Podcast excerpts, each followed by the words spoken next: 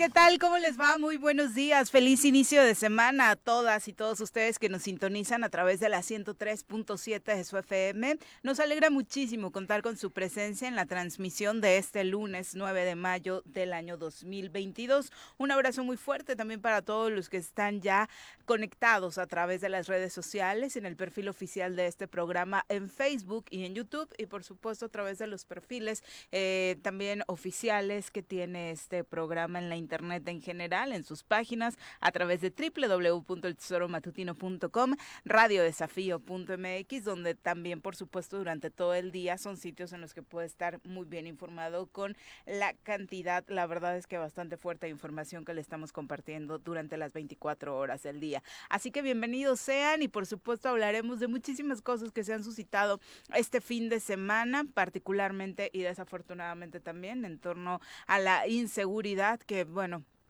como parte del arranque de semana, pues nos toca hacer el corte y la verdad es que de nueva cuenta no es nada afortunado, al menos no en el estado de Morelos. Hablaremos de esta gira que está teniendo, estaba teniendo el, fin de semana el presidente Andrés Manuel López Obrador por Centroamérica y por supuesto también hablaremos el día de hoy de lo relacionado con las actividades del gobernador del estado de Morelos en fin de semana, que no podrían ser otras que el fútbol. Por supuesto fue a visitar a sus amigos de Coapa, ahí estuvo presente en las instalaciones del América motivando a su equipo como debe ser. Mi querido Pepe, ¿cómo te va? Muy buenos días. Hola, ¿qué tal Viri? Muy buenos días, buenos días al auditorio. Pues este también hubo una marcha en Coatlán del Río el sábado, para ser exactos, en donde sorprendió ver al obispo eh, acompañando a la gente, porque sí fue una marcha eh, prácticamente convocada por eh, grupos religiosos, el obispo allá haciendo un pronunciamiento fuerte con relación a lo que se vive en la inseguridad y la situación donde predominan los grupos delictivos también en esta región pues poniente de nuestro estado eh, y, digo, sorprende porque había estado muy calladito, no había salido. Obviamente están convocando para esta marcha por la paz también, pero todavía falta, ¿no? Entonces, este fue una una sorpresa verlo allí. Quiso matizar de pronto, pero este creo que los matices ya no se pueden dar de esta manera. Tampoco fue directamente en contra de la autoridad ni señaló como antes lo hacía, pero este el que salga a las calles y haga el señalamiento de manera directa de lo que está ocurriendo en materia de la violencia y la inseguridad en el estado, pues sí es de destacar y eh, porque pues insisto, en otras ocasiones había sido una voz bastante crítica y bastante eh, permanente en esta eh, búsqueda de recopilar lo que la sociedad, desde incluso los fieles católicos, pues este, viven de manera cotidiana, ¿no? Lo demás, pues evidentemente, pues hay cosas que han estado aconteciendo en el Estado. El día viernes la toma de protesta del diputado eh, Roberto Yáñez, en donde pues el Morena emite un comunicado en donde dice que no reconoce al diputado, que el acto en donde tomó protesta no lo fue del todo legal. Hay una versión jurídica que incluso jurisprudencias en otros estados que eh, aplican que la materia sobre los actos soberanos del, del Congreso del Estado tienen toda la legalidad y demás. Y pues bueno, este la reaparición de Graco incluso en un evento público este fin de semana, que desde luego este pues eh, pues eh, genera polémica entre la gente que que pues evidentemente tiene todavía un señalamiento en contra del gobernador, pero algunos otros decían, miren, ahí está Graco el que decía Cuauhtémoc que iba a meter a la cárcel tan campante en el estado de Morelos. Ya se tardó, sí, Exactamente, ¿no? Y entonces, eh, pues bueno, esas son las cosas que ocurrieron prácticamente desde el viernes para acá. Eh, desde luego la gira del presidente que algunos lo criticaban de por qué no suspendió su viaje a Cuba cuando sucedió esta explosión en un hotel, qué insensibilidad, me parece que no tenía nada que ver una cosa con la otra, pero este, pues bueno, y eh, pues las encuestas del financiero hoy las encuestas en las elecciones en donde de las elecciones que se van a desarrollar en 27 días en donde colocan a Morena adelante en dos estados de, con una eh, ventaja bastante amplia y en otros con una ventaja un poco más estrecha en, eh, me parece nada más que en Aguascalientes es en donde hay una clara ventaja por parte del PAN y estas alianzas, pero bueno, son de las eh, situaciones y dinámicas que se dieron en nuestro estado, en el país y con Andrés Manuel en su gira en Centroamérica este fin de semana. Eso desde el día viernes también. Bueno, jueves en la tarde, viernes continuó sábado y ayer en Cuba recibiendo la presea José Martí y eh, también que recibió la presea Quetzal en Guatemala. Vamos a saludar a quien hoy nos acompaña en comentarios.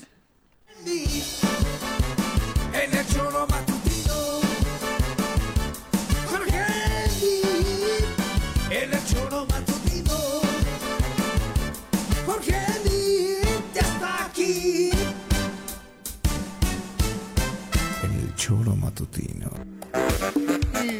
Pepe Auditorio, con el gusto de acompañarles. ¿Cómo te va? ¿Qué onda, Vaya. Jorge? No, pues el presidente debe estar agotado, según Epigmenio Ibarra, ¿no? Des- el presidente que más ha trabajado en la historia de México. ¿No vieron que publicó? Bueno, su gira sí estuvo. Este, Pues es como si fuera Cuernavaca, Jutepec, Temisco y Xochitepec. O sea, y- o sea, me refiero, lo digo con mucho respeto, en, en términos de... Chale, No, no, no, sí, no, no. sonaste un poquito. No, a ver, o sea, fue a Cuba, Belice, Salvador, Guatemala. Como dijeron muchos en redes, Guatemala, preferías Honduras, cuando Peña se iba a tomar Belice. el té con la reina Isabel. No, no, pero no es algo de presumir. O sea, si ¿Pero por qué revisas... no? Bueno, a mí no me enorgullece que vaya y reciba la, la presea en Cuba, que han sido distinguidos con esa presea. Putin, Hussein, Maduro. ¿Y algunos otros periodistas? No, ¿Estás no, no, seguro? no, ¿Ningún segurísimo. otro presidente Ningún otro presidente. Entonces esto sí es. Pero bueno, mira, Pero el país siempre ha sido, este, independientemente de no lo Manuel, vi, no lo vi sido- viajar en Aeroméxico, ni en Volaris. ni Ah, no, no, no, eso sí viajó en aviones, Ah. este, desde luego, de la Fuerza Aérea, como tiene que hacerlo cualquier presidente. Como debería estar eh, usando el TP1, ¿no? como el tiene que hacerlo TP01. cualquier presidente. ¿no? Así es. Pero bueno, entonces se acaba el discurso este también de. Pero es que no hay vuelos así, ¿no? No hay vuelos con esa escala también. Pues es este, que es el mandatario de los mexicanos, ¿no? Pues y tiene herramientas para que las para poder hacerlo. Pero digo, es una es. gira de trabajo la que hizo Jorge, viendo Sí. un tema de migración, un tema que nos afecta directamente a los mexicanos también. Yo no creo Un que- tema, eh, ¿cómo no? ¿Cómo no recibimos bandas este, de pandilleros de... Sí, pero no se resolvió de- nada, ¿no? Bueno, ahorita no lo vimos, no, no, no se resuelven de nada las cosas en una sola reunión, ¿no? Sí. Se plantearon temas para poder aventarlos. La cumbre de las Américas, en donde van a estar incluidos todos los países, con Estados Unidos y con Canadá, también me parece importante. Está bien, pues. Digo, es- No. fueron las cosas a las que fue a trabajar el presidente. Digo, yo no bien. sé si está bien cansado, tampoco comparto de que es el que más ha trabajado toda la vida. Sí, Seguramente, pero esos son los, los absurdos que... Esa- eh, nada más, eso del iba. discurso de Pigmenio iba. Ibarra, ¿no? Pero me parece Bueno, pero que es fue un una... asunto de Pigmenio, no, mm, ni Sí, siquiera claro, tiene que ni ver siquiera con tiene que ver Que, el que el Pigmenio lleva la agenda del presidente, ¿no? Bueno, Pero bueno, X, no importa. Es el, es el, eh, Se animó a es salir el señor, qué, Qué bueno, qué bueno, porque Qué bueno, qué bueno, porque a México Algo- se necesita. faltan y muchas cosas y sin duda no es estando en casa encerrado Ahora, me parece importante que hace un llamado ante a los Estados Unidos diciendo este, que se comprometieron a invertir una lana en Centroamérica y no lo han hecho. Ese llamado es importante. Creo que hay que Pero entonces a los es contradictorio a lo que siempre ha dicho de respetar a los otros pueblos, ¿no? Pero es un compromiso de Estados Unidos que ha realizado en ¿Y, contra que- este y de acá. quién es responsabilidad? ¿De López Obrador o de Estados Pero Unidos? de presionar de López Obrador también sí, Sí. tiene una responsabilidad. Juega mucho con el score, ¿no? Se mete cuando le conviene, cuando no. Somos respetuosos, somos respetuosos de, la, de Lo, los pueblos. lo dijo antes de ir a, las- a la Centroamérica. No, lo que quiero decir fue es, llamado. cuando le conviene dice que sí, cuando no, él no puede opinar porque son temas de otros países, ¿no?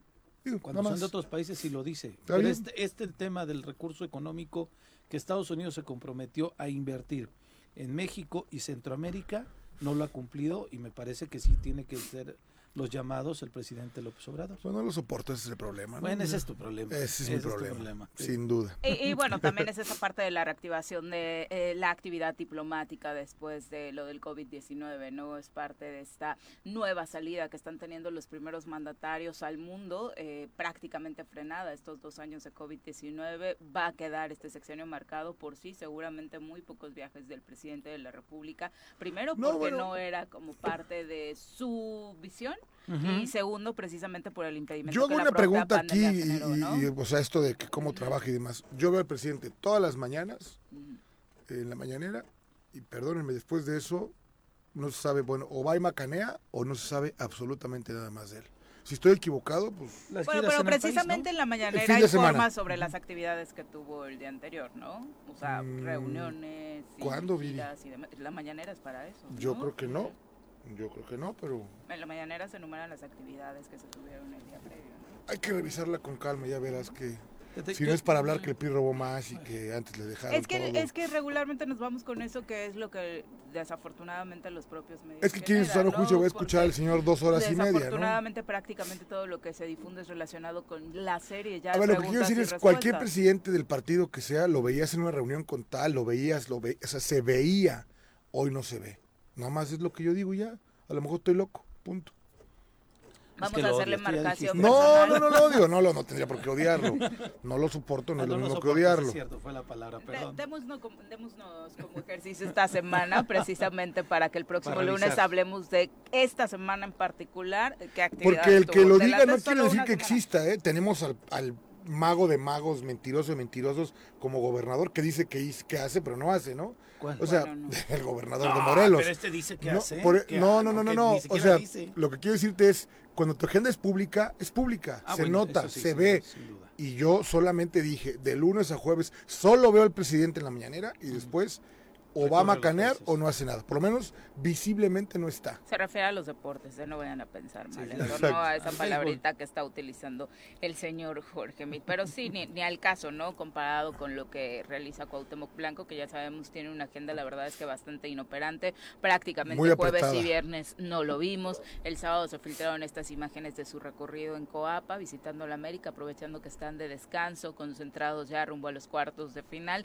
Y Sí, estuvo ahí apoyando a, a las selecciones, a los equipos menores, ¿no? Decían que en una nota que fue a ver a su hijo jugar, neta, ya su hijo, ¿hay división para ellos? ¿Los Pues es que desde serán? chiquitos están Sí serán en los ponis. Coapa, ¿Cuántos años tienen? Tiene como seis, ¿no? ¿Sí? ¿Ya seis? Yo No, creo más. que sí. No, No, es como seis. Sí, Nació sí. cuando era alcalde. El primer año Lleva de tres alcalde. Lleva y tres tres de alcalde. alcaldía, tres de gobernador, como seis años. Ok, entonces sí hay divisiones de poni ya en el América. Ujú. Sí, porque una nota decía eso, que fue Ujú. a ver a su hijo y, Y por eso se estado tan pendiente ahí. ¿no? Para ver las subs, ¿no? Algunos partidos de la sub. Exactamente.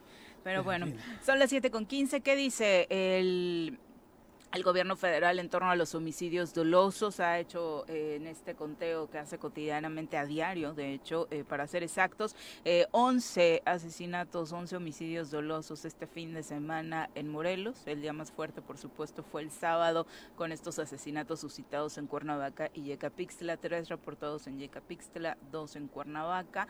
Después eh, se elevó a cuatro el número de asesinatos reportados el día de ayer. Es desafortunado, por supuesto, que nuestro fin de semana sea cotidianamente eso. Encontraron un cuerpo, encontraron restos humanos, acribillaron a alguien, eh, parte del léxico que ya se nos convirtió desafortunadamente en común. ¿no? Recuerdo, Viri, si no estoy equivocado, no quiero dar el dato terrible, este equivocarme gravemente, pero en Cuautla hubo un calcinado, ¿no? Cerca de la donde está incluso el cuartel de la Guardia Nacional y hubo otro más, ¿no? Anoche, ayer en la tarde en Jutepec, un chavo en Atlacomulco este fue baleado, pero sí, este nueve es lo que mencionas, el Once. dato que once, el Ujú. dato que mencionas, pues es como lo desafortunadamente tengo que decirlo lo cotidiano y lo terrible y el día de ayer, si no mal recuerdo, o hoy se cumplen tres años de, la- de lo ocurrido en el centro, a un lado del Palacio Nacional. en el Ayer, ¿no? Nacional, Ayer, ¿no? Palacio de. Gobierno, perdón,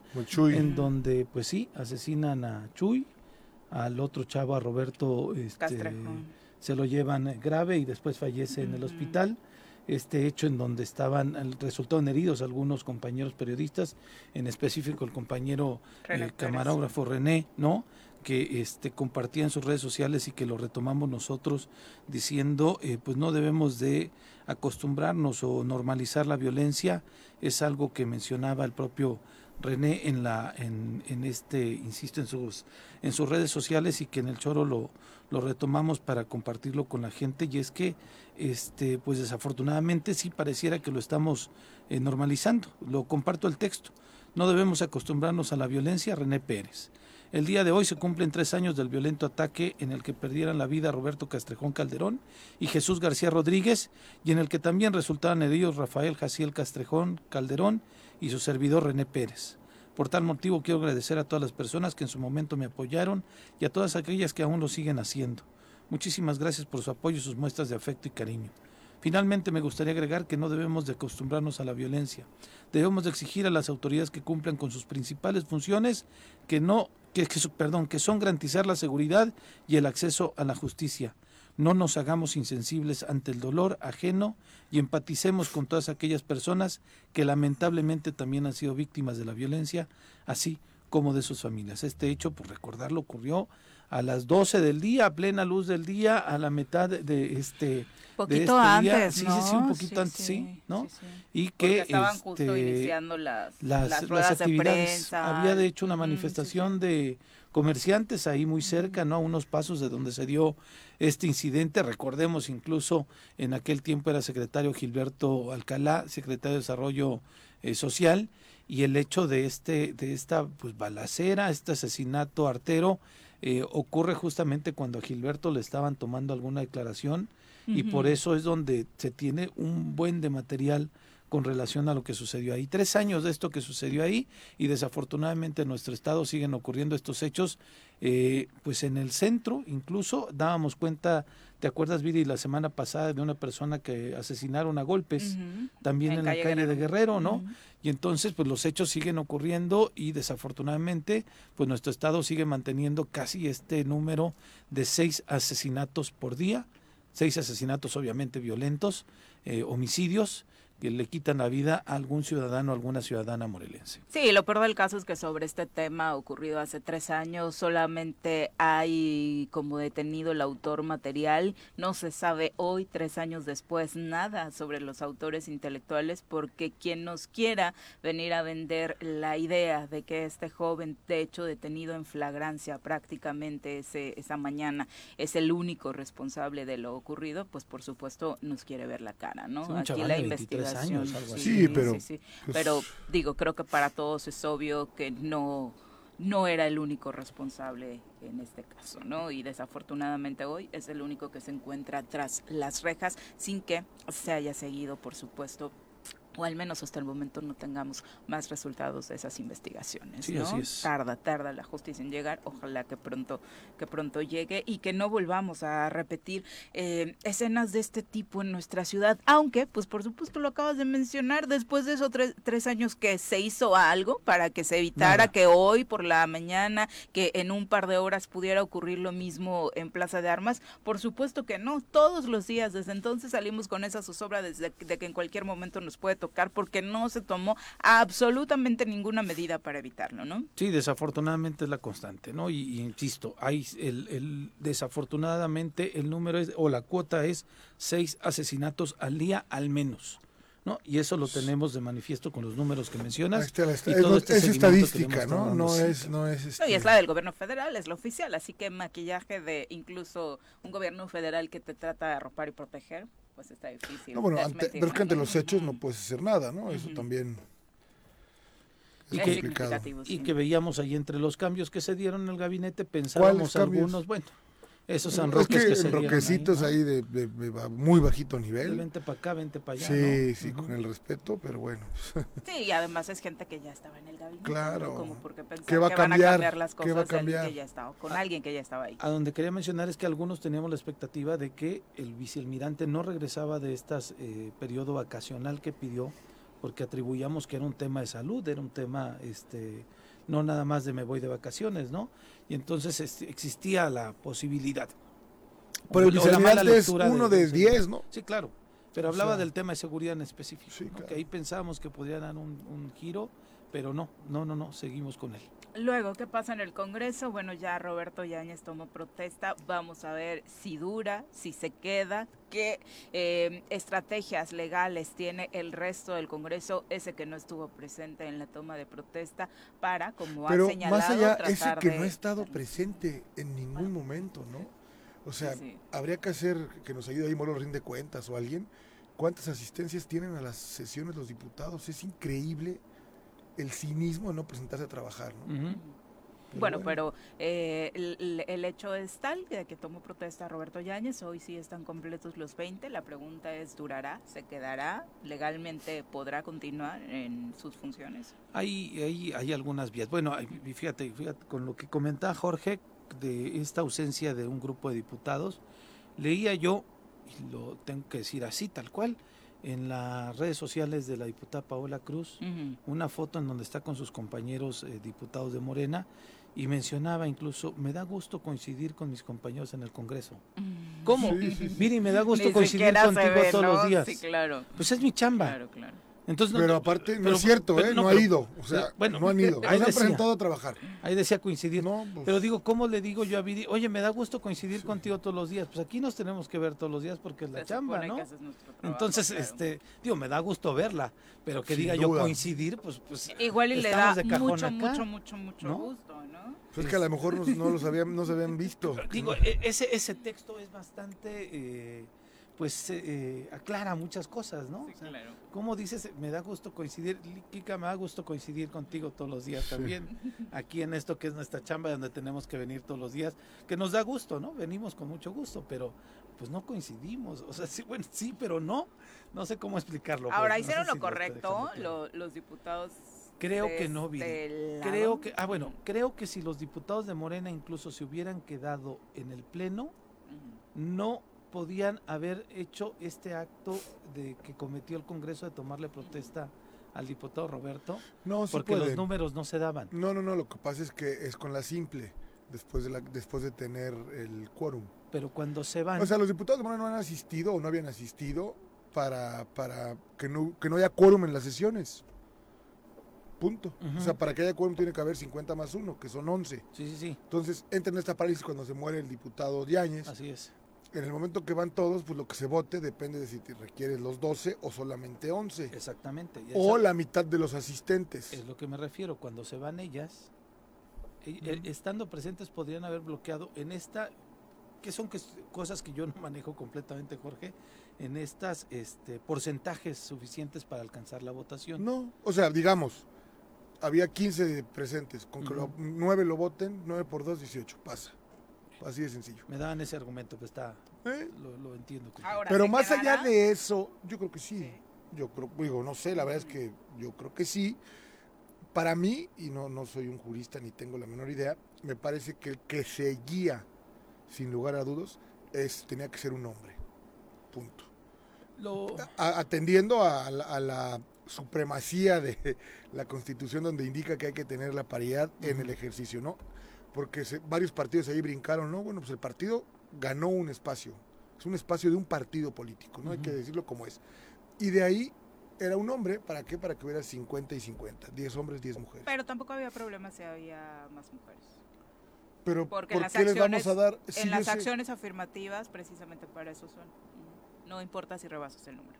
No, pero bueno, pues si, si se está cumpliendo y se ve un hombre, pues que se sustituya un hombre, ¿no? Pero si se rebasaba, tampoco había. Me parece que va a ser un tema que posiblemente se va a ir a tribunal, incluso si le hubieran tomado protesta a Gabriela Marín, pues este Julio, perdón, Roberto Yáñez tenía toda la posibilidad de poder impugnar la Pero bueno, ese es uno de 75 temas, ¿no? Ujú. Ese es el problema.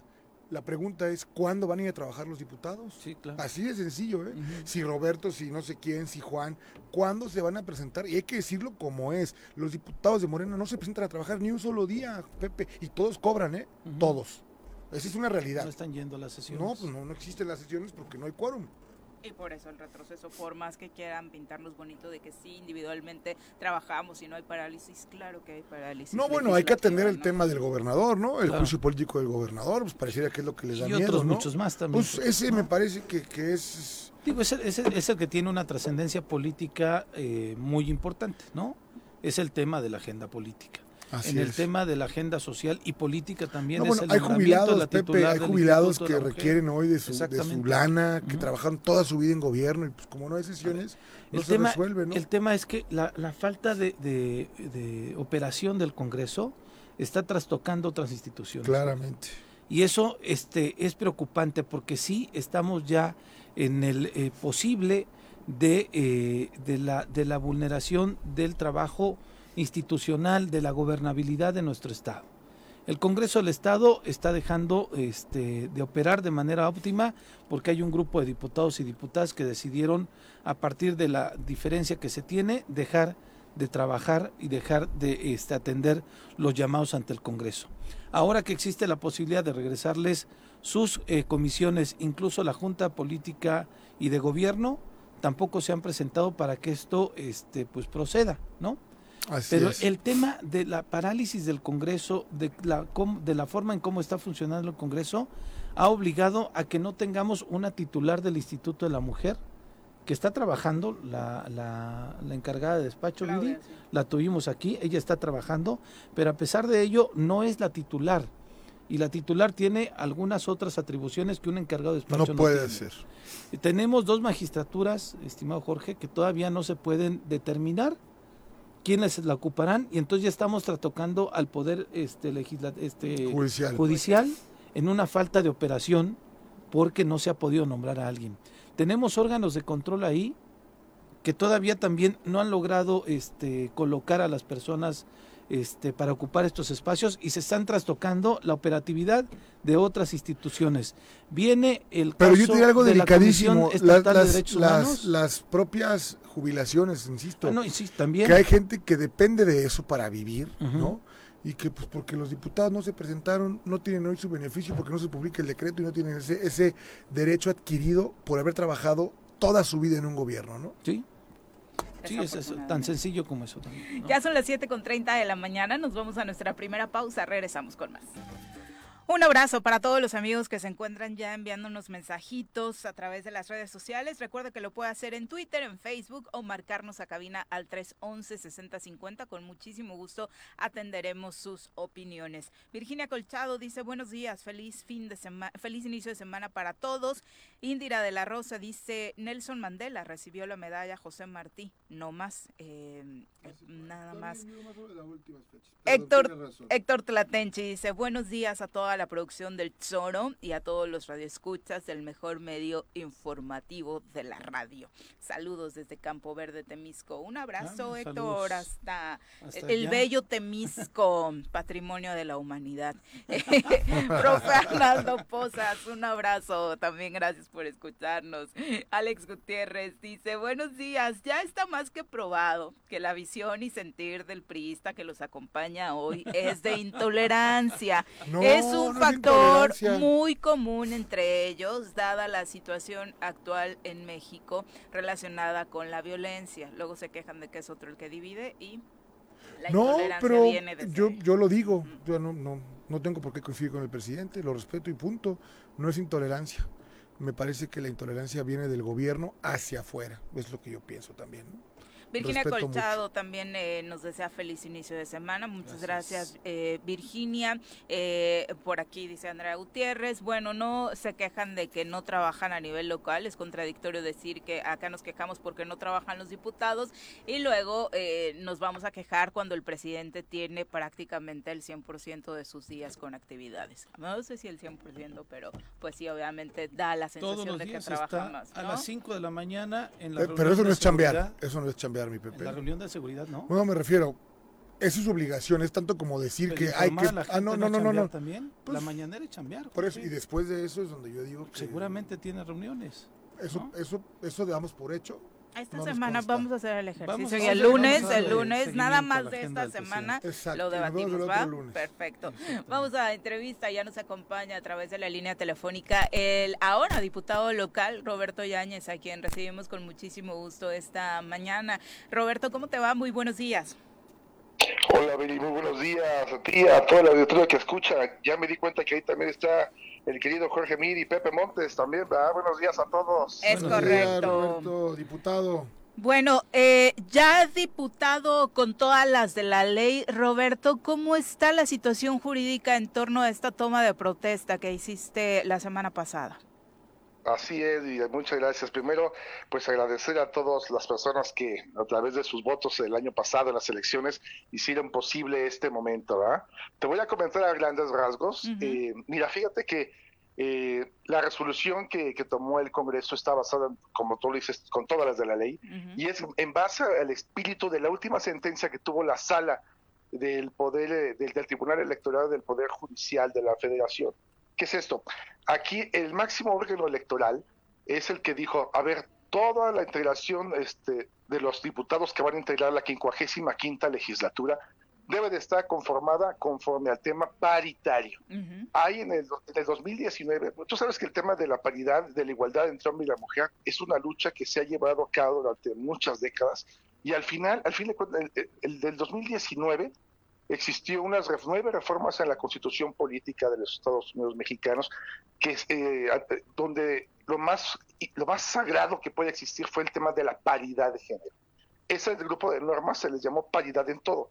Entonces, ahora, en el 2020, se, se, hizo también aquí en Morelos una modificación a la constitución local y ahora en el estado de Morelos todos los temas de, de designación de presidentes municipales, diputados, regidores, eh, las personas que quieren trabajar en algún sector público debe ser basado en la paridad. Ahora es lo más importante, continuar con la paridad de género. Eso es lo que se logró en el Congreso local, a grandes rasgos, vaya, ¿no? Doy una explicación así muy, muy general, muy completa. ¿Qué es lo que, lo que, lo que, lo que sucede aquí? Sabes que el, el INPEPAC es el órgano que, que, lleva a cabo las elecciones, la calificación de las elecciones y la adjudicación de los curules, ¿no es cierto? Así es. El INPEPAC. Uh -huh. Cuando hay una persona que está, este, que, que, se siente con el derecho de poder integrar al Congreso, pues mete alguna impugnación y dice, oye, yo, yo levanto la mano. Y, se, y, son, obviamente, en esta ocasión hubo muchas personas que se sintieron con derecho. Eso te digo antes de, eh, de integrar el, el, Congreso el 1 de septiembre. Uh -huh. Entonces se llevó, eh, las impugnaciones lo llevan al, este, al tribunal y el tribunal resuelve por primera vez, ¿saben qué onda? Pues tiene que haber un Congreso paritario, quiera como, háganle como le hagan, tiene que haber 10 hombres y 10 mujeres. Después, o hay otra opción, otra, otra instancia, y la gente que se siente con derecho vuelve a impugnar y se va a donde te estoy diciendo, que es la sala. Y la sala en el último recurso dice, ¿saben qué onda?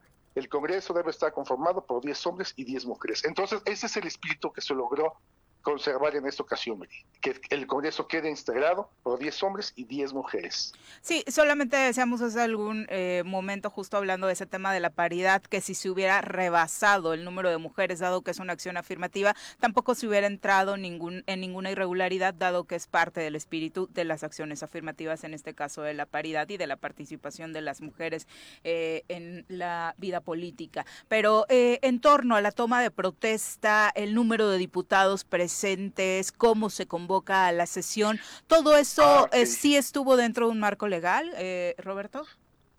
Claro que sí, fíjate, no sé si puedas tener ahí eh, que bajen de la de las este del internet la que es la Constitución Política del Estado de Morelos y vas a observar en un artículo en el número 31 aquí vienen las, las, las características de lo que puede de cómo se reúne el cuoro. Uh -huh. No sé si lo tengan por ahí a la mano porque es no, de volada. Si lo no, lo no lo puedes compartir, lo tienes tú por ahí. Ah, ah bueno, sí, bueno. Venga, eh, fíjate, ahí dice en el artículo 31 que el Congreso no puede sesionar sin la concurrencia de más de la mitad del número total de sus integrantes. ¿Qué es esto? Ahorita, hasta hace unos días, el viernes por la mañana o el jueves, digamos, eh, era 19 el número total. De integrantes del Congreso, exactamente, eran 19. El Congreso debe estar integrado con 20 diputados, pero uh -huh. el día jueves había 19 diputados. Entonces, a ver, hasta un niño puede entender eso. Si tenemos 10 pelotas de un lado y 9 pelotas del otro lado, el número eh, más de la mitad, ¿cuál sería? Obviamente 10. Sería la mayoría, 10 tenían, y en este caso había 10 diputados que estaban en el Pleno, y eso es lo que le da la, pues, la legalidad de todas las actuaciones que se llevaron a cabo para poder reunir el quórum necesario. Oye, Roberto, en este ímpetu de estar activo en la vida política, de querer participar, supongo que por el bienestar de, de, Morelos, ¿qué objetivos te planteas? ¿Por qué querer ser diputado de nuevo? Mira, ahorita este, en esta semana voy a empezar a integrarme ya con varios compañeros. Uh -huh. eh, como tú sabes, yo represento a un grupo vulnerable del LGBT y yo creo que el día miércoles, bueno, hemos estado hablando toda la semana, yo creo que el día miércoles vamos a empezar a reunirnos ahí en el Congreso y eh, para llevar a cabo una, una, agenda legislativa, porque hay muchas cosas que deben de, de seguir eh, evaluándose, estudiándose, porque no, bueno, no sé si tú recuerdas que hace, bueno, es mi segunda vez que soy diputado uh -huh. y la primera vez que tuve la oportunidad de representar a Morelos, pues una de las muchas iniciativas que, que se integraron fue, este, y se pasaron a pleno, fue la del matrimonio igualitario. Uh -huh eso es, eso que es, te lo voy a, te lo voy a explicar así a grandes rasgos, es la facultad que tienen las personas del mismo sexo de contraer matrimonio. Fíjate que en aquella ocasión este, conocí a muchas personas eh, que estaban molestas, que estaban tristes más que nada. Y te voy a dar un, un, pequeño, un pequeño ejemplo de qué fue lo que más me inspiró a mí estar en este tema, eh, entrarle de lleno y de frente a la, al estudio todos los problemas que pasan, por los que pasan la- este, todas las personas que tienen alguna orientación sexual distinta a la que, de la, de la que creemos de que debe ser natural. Eh, hay veces cuando dos personas del mismo sexo se casan, voy a hacerlo muy crudo, eh, las personas son rechazadas, se las alejan de la familia, no les dan, este, pues le dicen, sabes que uno ya no puede estar aquí y se alejan y quedan solos, ¿no? Pues eh, fuera del, del ámbito familiar. Y si alguno de ellos fallece, pues la autoridad únicamente está obligada a darle el cuerpo de, a, una- un familiar. Y entonces cuando quieren recoger o reclamar el cuerpo de, de su, de, su pareja, no les es posible hacerlo. Entonces la persona era, era depositada en la fosa común. Eso es muy triste porque uno como, como ser humano y si ama a alguna persona, pues tienes todo el derecho de, de, de casarte con él, de tener la libertad de unir tus vidas en matrimonio. Y es ese detonante, me acuerdo el día que me lo explicaron, puta, fue algo que, que te conmueve y fue una de las muchas cosas que me impulsó a llevar a cabo esta iniciativa del matrimonio igualitario. Hay muchos, muchos, muchos temas mm, que quedaron pendientes desde aquella ocasión y yo creo que este es el momento indicado para darle se- seguimiento a esta agenda legislativa donde se han protegido los, todos los y cada uno de los derechos de las personas de, de los grupos vulnerables. ¿Realmente eh, crees que representas a la comunidad LGBT? Claro, es que no sé, cualquier persona debe de, debe de, sentirse orgullosa de poder representar a un grupo vulnerable. No, en esta ocasión, fíjate que Bueno, sí, yo, yo podría decir que represento a las comunidades indígenas porque amo Cuentepec, que es el municipio indígena de Temisco, pero no soy indígena ni creo que representaría sus valores. Bueno, todas las personas, de- ahorita en este tema de las acciones afirmativas, pues como tú dices bien, el tema de indígenas fue algo tan, tan, este, bueno, que a mi punto de ver fue algo únicamente para deshacerse de personas que querían participar en la elección. Porque todos sabemos que pues somos de aquí, nos, lleva- eh, nos conocemos de hace años y podemos sentirnos que con un arraigo muy, a- muy agarrado aquí en el estado de Morelos y podríamos haber sido también indígenas, pero pues y yo me di cuenta que en esta ocasión el tema de, de las acciones afirmativas en el ámbito, como tú mencionas, de indígenas, fue utilizado únicamente pa- como un freno para que la autoridad pudiera decidir este sí, este no, este sí, este no. Cuando la- el tema de indígena es una autodescripción. Si yo me digo indígena, yo tengo el derecho de poder representar a, esa, a ese gremio. En este caso de la LGBT es lo mismo. Caramba, la sexualidad es algo que las personas pueden tenerlo muy, eh, ¿cómo puedo decirlo? Es una expresión muy privada, es algo muy, muy de, de nosotros mismos. Fíjate que la ley no obliga a las personas a revelar qué, cuál es tu, tu, sexualidad, de, qué manera la practicas. Eso es algo que se, ya, se llama violencia. Entonces, pues, yo invitaría a las personas que pues tienen una, preferencia sexual, la que sea, pues no están obligadas a, revelarla. ¿eh? Eso es algo muy propio de, de- de las personas. Y claro que me, me siento muy orgulloso. Desde hace mucho tiempo soy parte de la comunidad y con mucho orgullo y con mucho cariño estoy este, pues listo para representar al gremio LGBT. Roberto, eh, quisiera regresarme a la cuestión legal. Hay otra, eh, pues, argumento que utilizaron y que incluso aquí el propio Gilberto González Pacheco, que es el presidente de la barra de abogados electorales, mencionaba eh, sobre la jurisprudencia sobre los actos soberanos del Congreso. Ah, ok, efectivamente. Fíjate que desde hace mucho tiempo, bueno, hace poco estuvieron saliendo varias, varias varios juicios que se fueron resolviendo, donde dicen que los actos del Congreso son soberanos. El Congreso es un poder y todas las, las actuaciones que realicen en torno a su organización y, este, administración interna no pueden ser este, controvertidas. Entonces, pues yo creo que el derecho, el Congreso está en todo su derecho de, de organizarse, de poder de evaluar eh, conforme a la ley quién, fue la persona que debiera suplir a la vacante del diputado que había fallecido el día 17 y pues yo es- obviamente estoy en todas en todo momento en toda la disposición de poder pues si algún porque un periodista me preguntó cree que usted eh, no se va a controvertir esta esta resolución que fue tomada y la verdad es que vivimos en un país libre donde cualquier persona puede presentar alguna queja, alguna denuncia, alguna alguna este alguna instancia legal para poder controvertir esta resolución. Yo obviamente estaré en toda la disposición de, de combatir y de defender la legalidad de este asunto. ¿eh? Sí, porque decíamos posiblemente Gabriela Marín podría llegar al Tribunal Estatal Electoral y quizá tus diputadas compañeras eh, de Morena podrían ir a la Suprema Corte de Justicia para poder debatir esta determinación que tomó el Congreso. Incluso ellas mismas mencionan como ilegal esta toma de protesta. Eh, ¿qué, ¿Qué les dices a tus compañeras de Morena? No, fíjate, yo este, en esta ocasión, yo me he dado cuenta de que del Congreso había, hay dos grupos muy marcados y la misma pregunta creo que me hicieron la semana pasada y yo no vengo a, a formar parte de un grupo en específico, yo vengo a formar parte del G20, me gustaría que este Congreso fuera unido, que trabajáramos todos por el Estado de Morelos. Yo en ningún momento eh, voy a dirigirme a alguna de mis compañeras de manera despectiva o señalarla por alguna u otra eh, declaración que hubieran vertido. Yo llamaría, haría un llamado a la unidad. Yo no quisiera ser parte de alguno de esos grupos de manera definida para agredir al otro. Yo quisiera que todos nos uniéramos, aprovecháramos este momento coyuntural para pues poder unirnos de las manos todos para trabajar en favor de Morelos. Eso sería mi mayor deseo y el trabajo más importante que creo que tengo en este momento. ¿Los Yañez tienen un tema personal en contra del gobernador? No, eso es un tema, ya pasó, porque fíjate, ser diputado es una, es algo mucho, muy importante, no es cualquier cosa. Y creo que por encima de los temas personales debe, debe de prevalecer el bien común. El ser diputado significa velar por los derechos de todos los ciudadanos y en específico cuidar que se le aplique la ley. Eso sí, te lo prometo.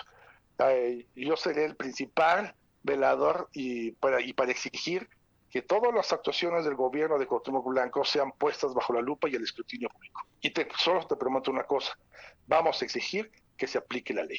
Eso es lo único que hacemos. ¿Serás parte de una nueva fracción o te integrarás como lo tenía así la diputación de desafortunadamente que en donde falleció tu tío, a donde irás a las filas del PRI? Pues fíjate, en este momento, ya el fin de semana ya vimos más, más a fondo ese tema. Y ahorita me parece que tengo que entrar como eh, fracción parlamentaria eh, y ya porque la ley orgánica así lo establece. Son únicamente al INIR cada periodo es cuando los cada diputado tiene que, que este, si tiene la intención de cambiarse de bancada, por decirlo así, para cambiarse de partido, debe de, de anunciarlo y pues yo creo que en estos días me pondría a hablar con el, el coordinador del grupo parlamentario del PRI, con el Estilo Polanco, para ver si está abierta la invitación y pues ya el próximo periodo, con mucho gusto, estaría dentro de las filas del PRI. O sea, hay bancada de Morelos Progresa entonces, fracción parlamentaria. Sí, sí, sí, legalmente ahorita está constituida la fracción parlamentaria del Partido Morelos Progresa, que es el que voy a representar en este momento. Aparte de este tema que le compartías a Viri sobre la posibilidad de que las personas del mismo sexo eh, que están en este esquema del matrimonio igualitario puedan reclamar no nada más el cuerpo, sino incluso hasta los bienes que, que construyeron juntos, este, eh, que es uno de tus, de tus temas eh, que mencionas que llevarás al Congreso. ¿Qué temas ves pendientes e importantes y urgentes atender en este momento eh, en el Congreso del Estado? Mira, yo este, creo que los temas más, eh, de los más importantes es el tema, voy a dividir en dos temas, lo interno y lo externo. ¿no? En, en el tema interno está, yo me gustaría platicar con, eh, ahorita que manden llamar a la conferencia, eh, me gustaría tratar el tema de la Junta Política, que pues todos sabemos que está paralizado el Congreso por la falta de acuerdos al interior del Congreso del Estado quiero ver qué va a pasar y de alguna u otra forma abonar para que se destabe toda esta situación y ya quede conformada nuevamente la Junta Política. Y al exterior, pues uno de los de los de las situaciones más importantes o más sonadas que, que se han escuchado estos, estos últimos meses es el tema de los juicios de procedencia que llegaron en contra del, del gobernador Cuauhtémoc Blanco. Y fíjate que a mí me gustaría, yo el día de hoy voy a, presentarme al Congreso, voy a pedirle al secretario de Servicios Legislativos que me ponga al tanto y que me mande copia certificada de la documentación que, que llegó de los juicios y pues detenidamente les voy a echar una, una leidita y únicamente hasta que los haya leído, pues yo creo que ya podré eh, emitir alguna opinión. En este momento pues, me gustaría saber o emitir algo, algún comentario al respecto, pero creo que sería muy imprudente de mi, de mi parte hacerlo sin tener la debida información a la mano. Ese creo que es uno de los temas más importantes que existen el día de hoy. Roberto, ¿qué compromiso haces con los morelenses, particularmente quienes ahora mismo nos escuchan en torno a todas estas eh, leyendas urbanas, algunas sí, basadas en estadísticas, basadas en resultados, que han hecho que sean una leyenda los hermanos Yáñez y una leyenda en Morelos, pues no tan positiva. ¿Cómo cambiar esa imagen desde ahora tu actividad en el Congreso? Mira, el tema de que mencionas tú de que los hermanos Jennings tienen una imagen no tan positiva, pues es únicamente por el tema de Cuauhtémoc Blanco. Eh, yo sé que no salió un- una persona muy muy querida, tal vez como ídolo era, o sigue siendo pues, el ídolo de muchos mexicanos y como autoridad, pues creo que pues muchas personas no están conformes con su trabajo, ¿va? Pero Ujú. yo no quiero ser en este momento como lo mencionaste al inicio de la entrevista, pues alguien que únicamente ve- viene a ver cosas críticas de él, únicamente quiero ser objetivo y, y muy responsable al emitir mis declaraciones. Por eso, hasta que no tenga yo los expedientes en la mano, podré dar un comentario al respecto. Pero yo creo que uno de los temas que más me, me- me inquieta, más me, me preocupan y del cual me voy a hacer cargo desde el día de hoy, es el tema de la falta de agua. Muchas, muchas personas, no solamente en Cuernavaca, sino en el estado de Morelos, padecen del vital líquido y esa es una de las de, de la iniciativa eh, de los proyectos más importantes que se tenían en la, Comisión de Energía desde el año pasado, crear el Instituto de Energía con esa finalidad de que los morelenses no vuelvan a padecer más la falta de agua potable. Creo que ese va a ser el punto autoral de los trabajos que en este momento empezaré a retomar. ¿Cómo ayudar en ese tema desde el Congreso? Fíjate que desde la Comisión de Energía eh, se estaba planteando el Instituto de Energía desde el año pasado. ¿Qué es esto? Eh, vamos a utilizar las fuentes naturales, como en este caso es el sol. Fíjate que Jutepec me parece que es el, el municipio, la ciudad donde el, el sol pega más fuerte, donde los rayos solares penetran más o tienen más intensidad para, para poder crear o aprovechar la energía solar. Tenemos que ver cómo tenemos muchos institutos de, investigación en el estado de Morelos, es de las ciudades que tienen más en todo el mundo. Tenemos que ver cómo aprovechar esa energía, basarnos y apoyarnos en esas instituciones para que los municipios pues ya no carguen con ese esa eh, con el pago de, lo- de la, la- la Comisión Federal de Energía, con la CFE, dentro de los sistemas de agua potable.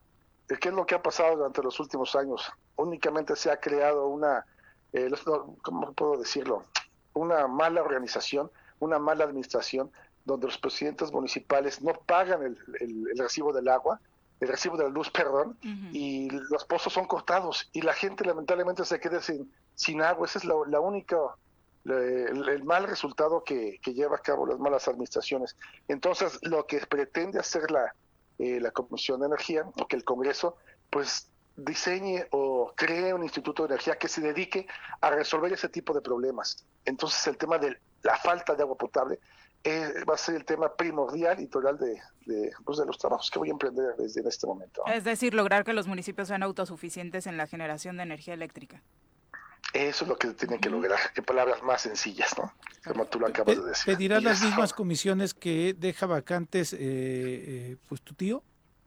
Pues fíjate que ahorita en la, cuando se creen la, conferencia para los trabajos legislativos, es lo que vamos a tratar. Yo imagino que lo, más sencillo, lo más, lo más conveniente sería, para no mover toda la integración de comisiones, sería que yo participara en las, eh, pues como dices tú, en la Comisión de Energía, y este creo que tiene participa en, obviamente en muchas en muchas comisiones pero la más importante es encabezar o presidir la comisión de energía eso es lo se ha trabajado en mucho mucho respecto pero ahora creo que tenemos la oportunidad yo en lo personal de poder impulsar el tema de, de la falta de agua potable para que ninguna persona vuelva a padecer la falta de este, de este vital líquido Oye Roberto, hay un tema que quizá no necesitas este, empaparte demasiado ahora que llegas ahí porque es un tema de debate estatal. La reforma electoral para Morelos, ¿qué te significa? Fíjate que desde hace muchos, muchos años se está planeando llevar a cabo esta reforma.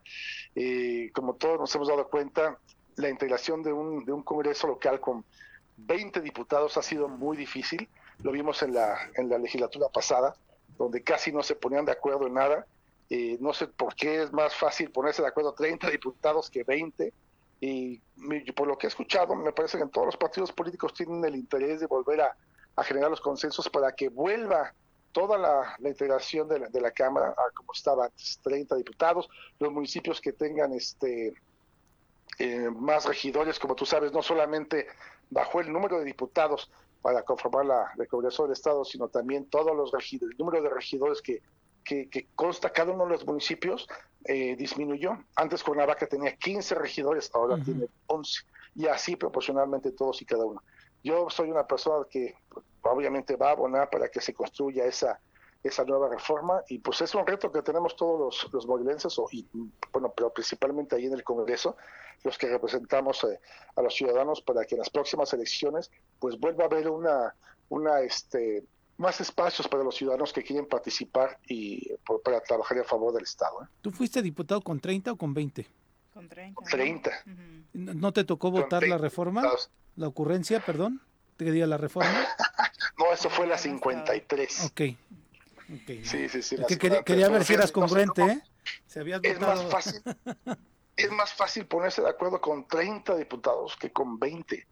Pero entonces, pero son muchos factores, ¿eh? no solo eso, pero yo creo que sí sería algo bueno. Ya aprobamos con 20 diputados y creo que creo que es mejor con 30 por muchas razones, pero bueno, los, los consensos no sé cómo cómo es posible que con 30 es más fácil ponerse de acuerdo. Bien. Pero bueno, así es esto. Roberto, muchas gracias por la comunicación. Muy buenos días. Suerte, diputado. Les mando un abrazo, Jorge Pepe y Villa, que tengan buen día. Buen día. Saludos. Hasta luego. Son las 7.58, por su Ahí está el- el- la convocatoria, ¿no? Del conclusiones, 19, Sí. que la mitad, pues, que lo que no supimos tú y yo aquí y Ujú, nadie, ujú. pues es claramente, y lo dice con mucha, pues aquí hay 10 pelotas, aquí hay 9, pues 10 es más que 9, ¿no? Sí, el claro. artículo 31, según dice, ¿no? Sí, Para tenerlo claro. Bueno, vámonos a una pausa, regresamos con más. 8 con 3 de la mañana, gracias por continuar con nosotros. Silvia Aguilar, un abrazo. Ay, perdón. Sí, fans de Backstreet Boys, los estamos De los Vasquez Boys, De ¿te los acuerdas que Boys, salió la sí. parodia que fue lo máximo? Silvia Aguilar, saludos. Ricardo Rodríguez dice, quizás tengan razón en que 30 diputados sean mejor, solamente que no nos cueste más dinero, por favor. De hecho, no, o sea, no sería una diferencia, Cuestan ¿no? más los 20 que los 30 que costaban antes. Dice, imagínense mantener el Congreso que no trabaja porque lo bajaron a 20 y ahora que nos vuelvan a subir a 30 y nos cueste más, tampoco se Lo que valdría, pasa es ¿no? que ahí en 30 aísla, o sea, aíslas a los que no, de veras no quieren hacer nada. Ujú, exactamente, y los evidencias de manera más Así fácil. es. ¿no? Entonces, pero nos cuestan más estos 20, ¿eh? Esa, esa, fue una, esa fue una ocurrencia legislativa de Pues un personaje ¿no? que pensaba que le iba a ir bien, Ejecutiva. pues de- del ex candidato Rodrigo RG. Reynoso, ¿no? Sí. En donde pensaron hay que hacer los distritos más grandes para que la oposición que no tiene tanta lana como yo sí tenía, no, no son mis palabras, ¿eh? Sí, Este, no, pero era el este, pensamiento que así se, la se les va a dificultar y ta ta ta. El otro análisis que se tenía era que justamente estaban haciendo los distritos más grandes y a quien no le favorecía en los votos era el PRD, pero aún así se fueron en ese sentido. Y la otra es que en los cabildos yo no coincido que haya más regidores. Lo que sí creo es que tiene que haber regidores que representen también al presidente municipal, porque ahorita es increíble que gane un Y presidente no municipal regidores. y no tenga Mira, en regidores. el norte del país o en muchos de los estados tú tienes dos listas. Y el que gana entra con su mayoría calificada. Punto. O sea, si no, ¿para qué ganas?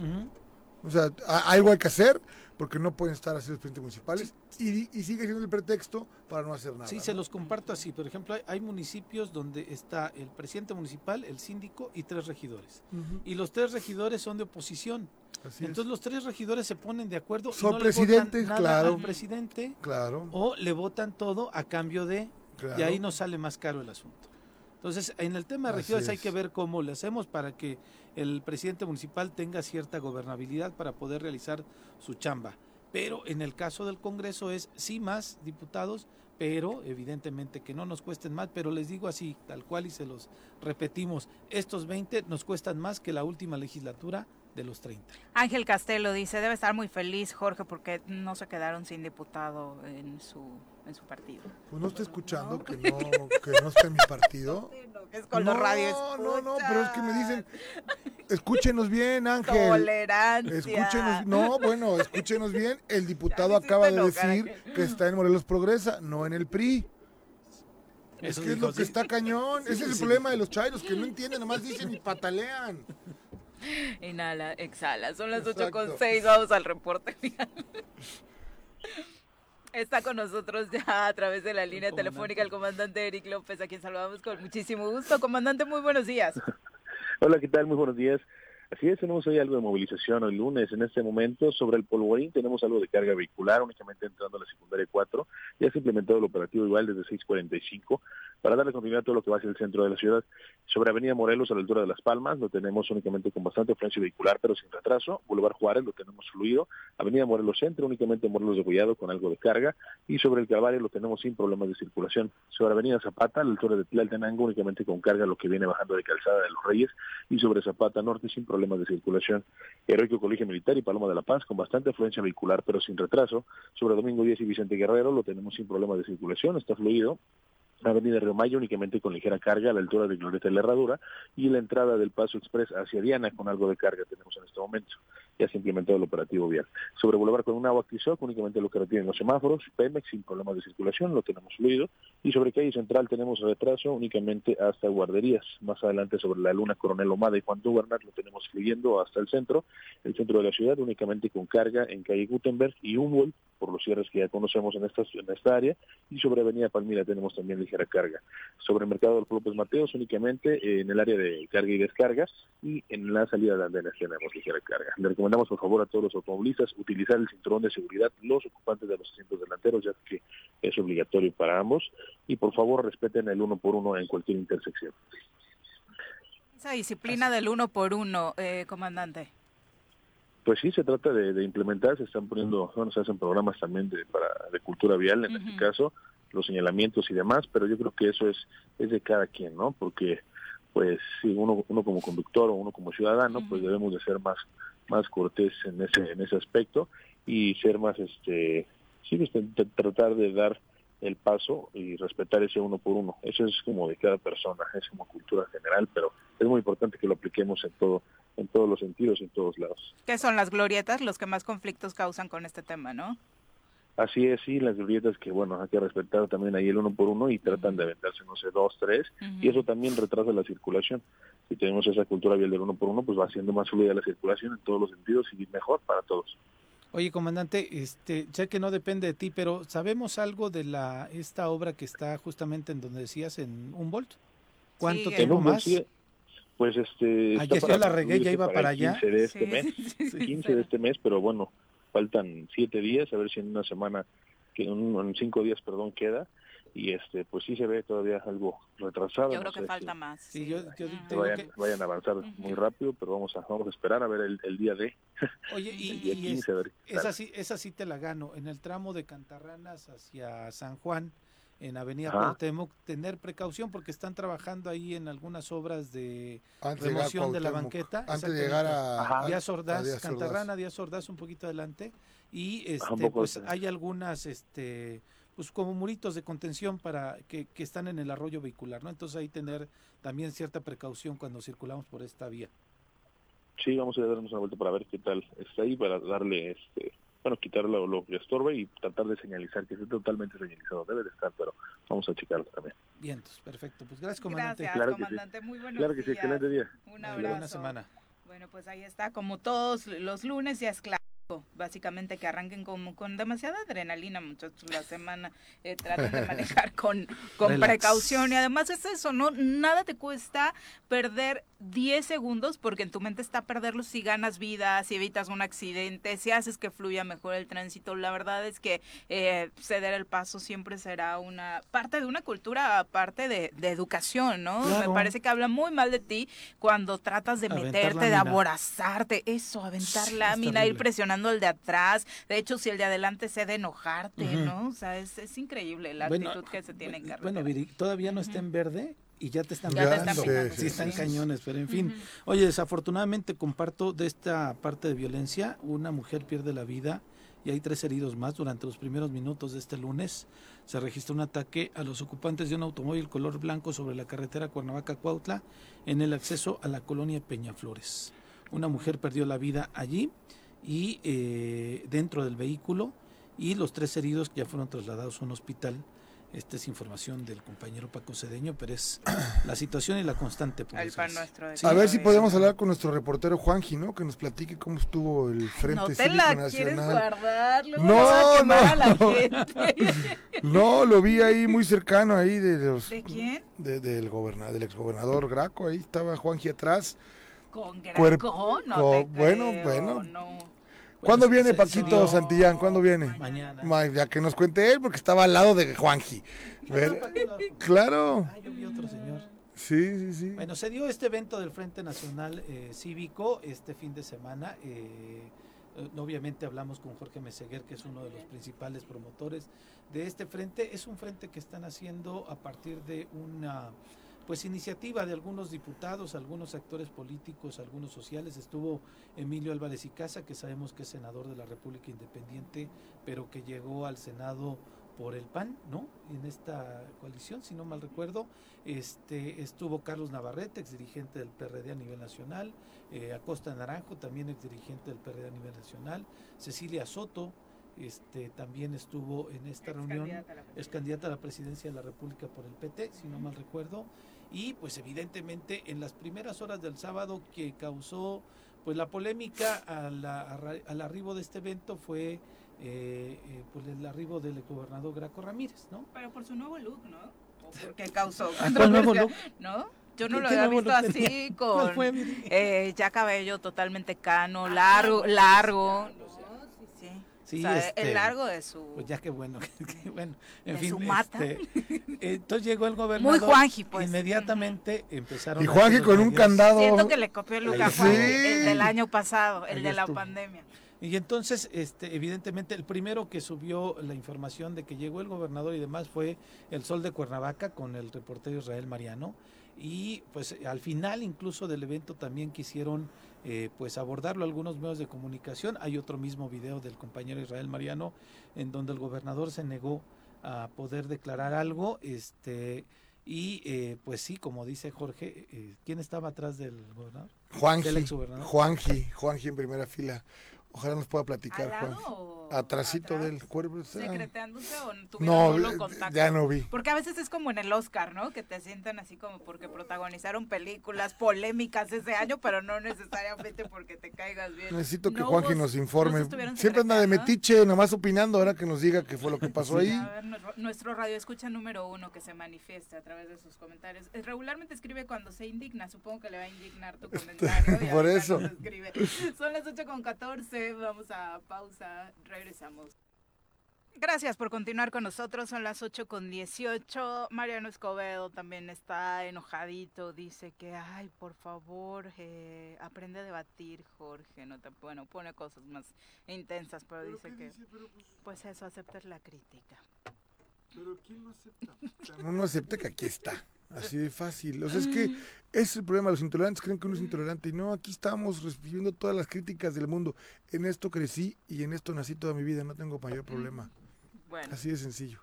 Pero Pues- ¿qué dice más, pues, que no me dijiste, Viri? No, no, no, bueno, es que dice que obviamente no sabes debatir, que no soportas las críticas, que priista tenías que ser, que, mm, eh, mm, eh, que eres ruin por ponerle adjetivos a la gente. Bueno, no le pusiste adjetivos al radio A escucha, nadie. ¿no? Creo que solamente enfatizó, creo, si no mal recuerdo, y no es por defender a Pero George, ese, eh, eso que, es debatir. Nomás dije que, que escuchen. que Roberto que había dicho que no iba a no formar iba a parte for- del- del. PRI, ¿no?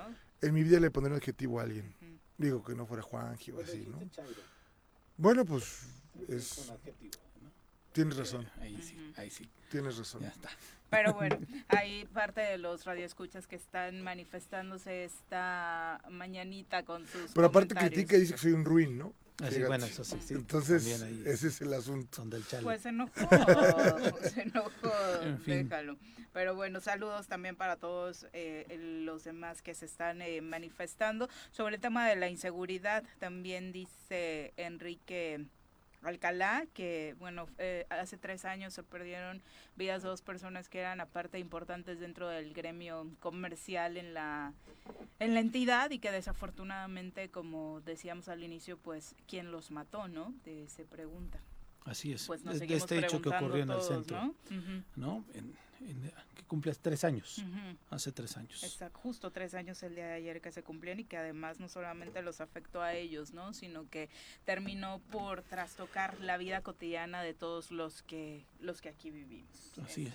Muy, muy desafortunado, por supuesto. Y como parte de lo que está sucediendo a nivel nacional, por supuesto, esto relacionado con el aeropuerto, el incidente de dos aviones de Volaris que ocurrió la noche del sábado 7 de mayo en el Aeropuerto Internacional de la Ciudad de México es un suceso serio y alarmante, reconoció el subsecretario de Transportes, Rogelio Jiménez Pons. Es un incidente bastante serio, desgraciadamente suceden este tipo de cosas, pero no debe haber sucedido, sobre todo en el contexto en el que estamos teniendo de mucho desorden en los controladores aéreos. Y es que la noche del sábado, un avión de Volaris procedente de Mazatlán, que estaba a punto de aterrizar en el Aeropuerto Internacional de la Ciudad de México, tuvo que efectuar una maniobra que se conoce como ida al aire, es decir, abortar el aterrizaje, ya que en la cabecera de la pista había otro avión de la misma aerolínea que justo en ese momento iba a despegar hacia Guadalajara. Se dio cuenta, afortunadamente, que la pista que le habían señalado para aterrizar estaba ocupada y tuvo precisamente que regresar,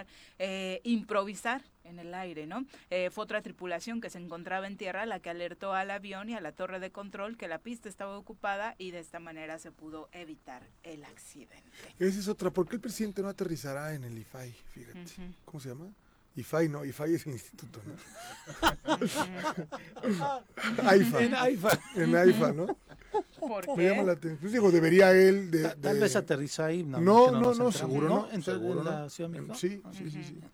Pero bueno, Digo, ah, no sé, no sé. la por la no, relevancia, el suceso podría afectar la recuperación de la categoría 1. O sea, no eso es un asunto menor, podría afectar la recuperación de la categoría 1 en aviación civil para México por parte de la Administración Federal de Aviación de Estados Unidos, que se perdió el año pasado. No Qué genera un buen ambiente, dicen las autoridades aeroportuarias, porque ya se hizo un Felipe escandalazo. Ángeles. Así que no va a contribuir, pero esperan que los representantes de la Agencia Federal de Aviación Civil lo sepan solventar bien y efectivamente que no contribuya incluso a perder aún más calificación de la que ahora mismo se tiene, ¿no? Eh, eh, Sí. Para empezar, el sustazo que se debió llevar la, tripulación entera al vivir este, este incidente, ¿no? La verdad es que terrible y contrasta, ¿no? Con el- la otra poca actividad que sigue teniendo el Nula, AIFA, ¿no? ¿no?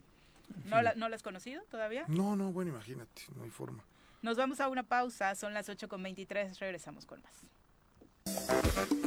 Ángel, un abrazo para ti, muchas gracias, buenos días, un abrazo a todos los que se siguen sumando a través de Facebook y vamos a entrevista, ahora nos acompaña en cabina el ingeniero Eric Rivera Reyes, director del CETIS 44, quien saludamos con muchísimo gusto en cabina, bienvenido. Eric. Buenos días, gracias, gracias por la atenta invitación. Al contrario, de entrada cuéntanos cuál es el CETIS 44. Por supuesto, nosotros somos una institución de educación media superior. Por sus siglas es Centro de Estudios Tecnológico Industrial y de Servicios número 44.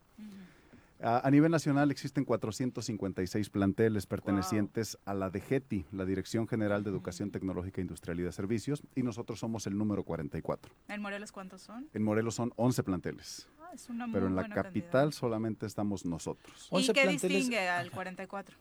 En este caso nosotros, eh, el que- lo que hace diferente de otros bachilleres es que tenemos un bachillerato tecnológico, es decir, culminan la parte de preparatoria y al mismo tiempo tienen su carrera técnica en tres años.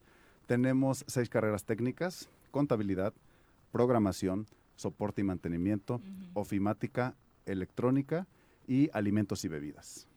En- es que quería preguntar antes de, de- de las especialidades que tienen, de estos todos los planteles que tiene la de GETIS a través de los CETIS, ¿cuántos alumnos son los que tienen en todo el estado de Morelos? En todo el estado aproximadamente debemos de tener entre 10.000 y 15.000 alumnos. Y en este en particular, Nosotros tenemos, tenemos una capacidad instalada hasta para 1.600 y ahorita derivado de la pandemia y de distintos factores tenemos una matrícula de 900 estudiantes. ¿cuándo regresaron a actividad presencial en el CETIS? Ya a 44? partir de, fuimos los- el primer plantel en el estado en regresar al 100%. Nosotros regresamos a partir de noviembre del año pasado, con todos los estudiantes y todo el personal. Oye, hay de pronto muchos perdidos y con tantos eh, eh, eh, instituciones de estas más, CETIS, CEBETIS, que bachilleres, de pronto nos hacemos absolutamente bolas. ¿Ustedes dónde están ubicados y para qué población, para qué población eh, están realmente creados, para recibir de qué municipios? Es correcto, nosotros estamos ubicados en la colonia, en la calle Otilio Montaño. Ahí sí sabe. Sí, ¿eh? sí, sí, por Y eso que fue a pura supuesto. escuela FIFI. Sí.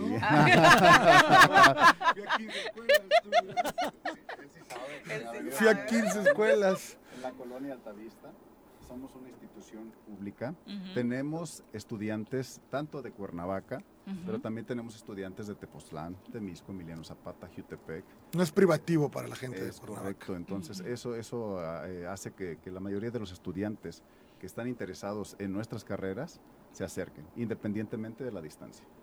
¿Cuál es la, ca- la de estas carreras técnicas que el, don- más recurrentes, donde más se inscriben? Sí, nuestra carrera estrella es la carrera de alimentos y bebidas. Ah, ¿En serio? Sí, Sí. es- sí. Ahí prácticamente la mayoría de los estudiantes, estu- eh, valga la redundancia, sí, eh, estudia con nosotros y de alguna manera al término bien puede meter al mercado laboral a trabajar o continuar sus estudios en cualquier universidad. Que eso es lo extraordinario de estudiar un bachillerato, ¿no? Te deja las habilidades técnicas que ya después si quieres puedes pulir, pero de entrada el ámbito laboral ya está listo para recibirte con algunas opciones, ¿no? Inge, ¿y no has tenido problemas con los estudiantes? Me refiero por el entorno de Altavista y demás. Fíjate que no. Afortunadamente acabamos de firmar un convenio colaborativo con la CES, que es la Comisión Estatal de Seguridad.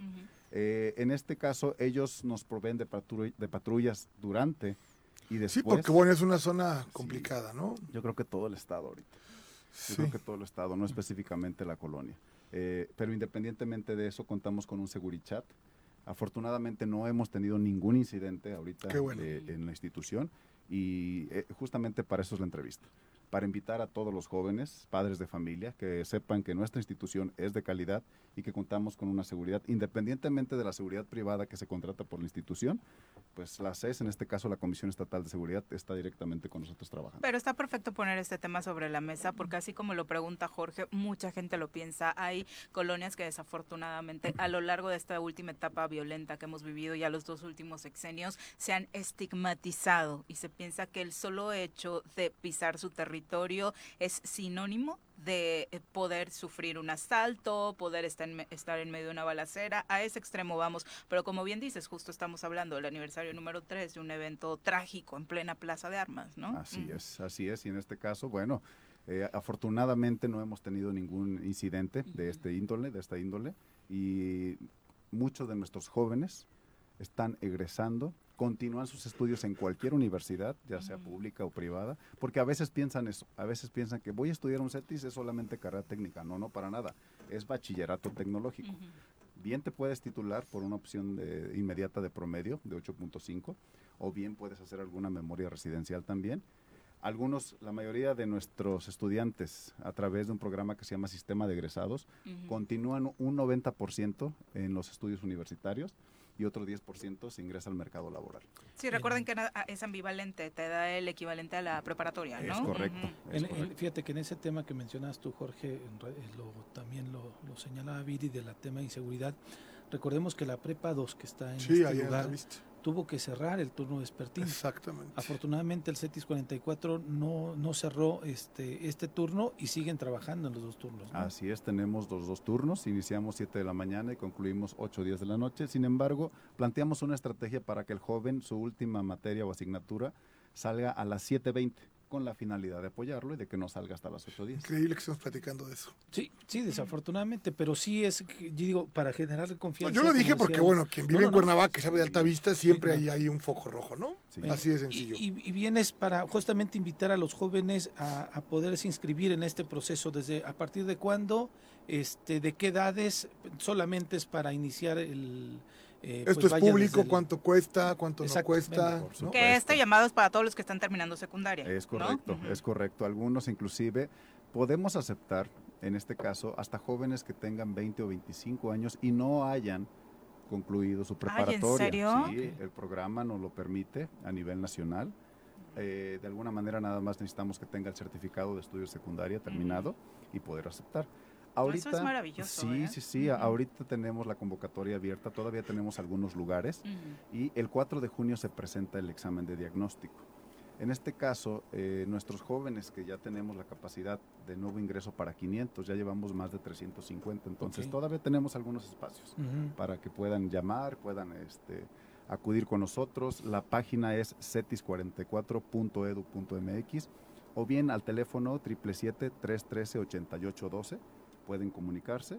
Obtenemos una ficha y de alguna manera de ahí les indicamos todo el procedimiento. ah, la gente puede acudir también directamente para conocer las instalaciones. Es correcto, por Sí. supuesto, desde las 7 de la mañana hasta las 8 o 10 de la noche, de lunes a viernes. Pues bien. ¿Con qué actividades extracurriculares pueden contar Tenemos los chicos? actividades extracurriculares, tenemos actividades de todo tipo de deportes, taekwondo, ajedrez, básquetbol, voleibol, por mencionar algunas, para que conozcan nuestros talleres de electrónica, de alimentos y bebidas, programación, contabilidad, soporte y mantenimiento. Y bueno, tenemos muy buena, en este caso, nivel académico. El año pasado obtuvimos el primer lugar a nivel nacional, a nivel nacional, en el festival académico, en la, en la asignatura de ciencias sociales. Y actualmente tenemos el primer lugar en prototipos a nivel estatal en desarrollo de software. Nos vamos al nacional en junio, que será en Zacatecas. Ok. Eh, que aparte por ahí va la tendencia, ¿no? Qué bueno que los chavos y, y Sí. chicas estén, la verdad, con habilidades muy buenas en este sentido también. Y no hay que dejar de lado a los docentes. Tenemos muy buenos docentes, tenemos docentes que trabajan con nosotros y trabajan en la Universidad del Estado. Tenemos es, específicamente un docente que es magistrado del Tribunal de Justicia Administrativa y labora con nosotros ¿Quién? también. Manuel García Quintanar, Ay, ¿en serio? Sí, Manuel, sí un abrazo. que también es egresado de ahí. Así es. Ah, ah, sí, Sí, que fue claro, regidor ya lo recuerdo. Sí, de sí, hecho, sí. ahora que lo dices, ya nos habían visitado exdirectores precisamente acompañados de, Ah, de. Manuel. Sí, sí, Sí, sí, sí. sin duda. Entonces, Eh, a la- el- o sea, que tenga la gente la confianza de que ahí encontrará también una, una cartera de docentes que tienen la experiencia, la sapiencia y la posibilidad de que además en su vida eh, personal se han desarrollado eh, de manera exitosa en otras ramas. Así es, y su servidor a partir de que tomó esta nueva gestión, estamos buscando la innovación en la educación. Estamos buscando la innovación hacia la educación 4.0 que va de la mano con la, con la cuarta revolución industrial. Todo esto lo estamos metiendo para que la gente y los estudiantes se den cuenta de que nuestro plantel específicamente existe muy buen nivel académico. Además tienen bastantes años este plantel, 42 años para hacer Nada más. nada fíjate. más. ¿no? Constituido ahí. Sí. No, todavía no nacía. Sí, Todavía no. exactamente. Tenía un año. Te estabas poniendo rojo cuando dijo la cuarta revolución. Cuarta revolución industrial. Ahora ya son los conceptos distintos, ¿no? Ahora ya no Así Bueno, es. Bueno, mucha gente que eh, trabaja o ha estudiado ahí escribiéndonos. Camila López dice felicidades por todo el desempeño que está realizando en el plantel del CETIS 44. Gracias. Adriana Sánchez dice es una excelente opción educativa, orgullosamente del CETIS 44. Muchas gracias, Adriana. Eh, también ah, vía virtual también tienen una página de internet donde Así podemos es. hacer consultas sobre estos Así temas. es, en este caso en la página oficial cetis44.edu.mx Ujú. o bien a través de Facebook en la página oficial cetis44 Doroteo Arango Pancho Villa. Exactamente. Eh, y un número telefónico, ¿verdad? Triple siete tres trece ochenta y ocho doce. Ese mismo teléfono es para contestar ya llamadas o a través de WhatsApp.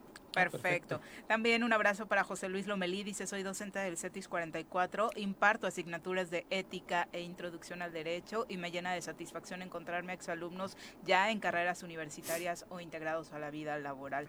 Pues sin duda alguna, eh, maravilloso. Marco Lara también dice, la mejor opción para estudiar un bachillerato tecnológico, el CETIS 44, Doroteo Arango Pancho. Muchas gracias por acompañarnos. Gracias a ustedes por este tiempo. Muy, la fecha límite entonces para, nos están preguntando. 4 también. de junio es el examen. Todavía Y súbale, semana. súbale, hay lugares, ¿Cuánto cuesta?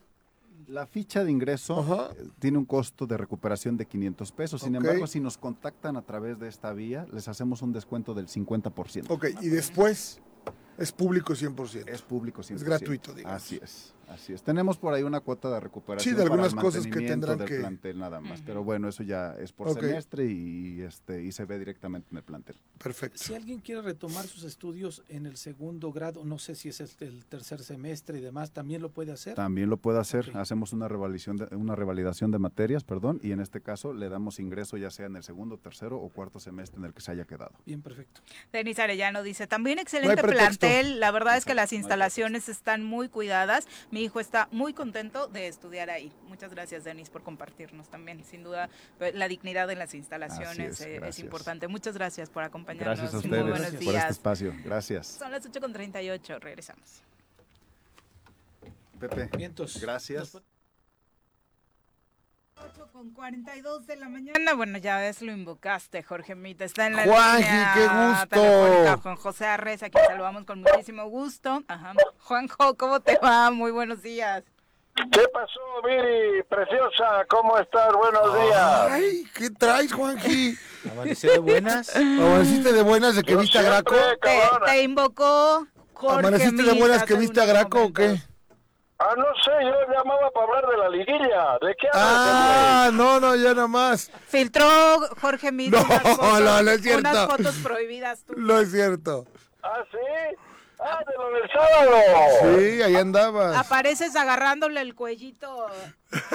Iba de la mano de Paco y la... ¿Por qué te reuniste, te reuniste con Graco Ramírez? ¿Es real? No, yo no.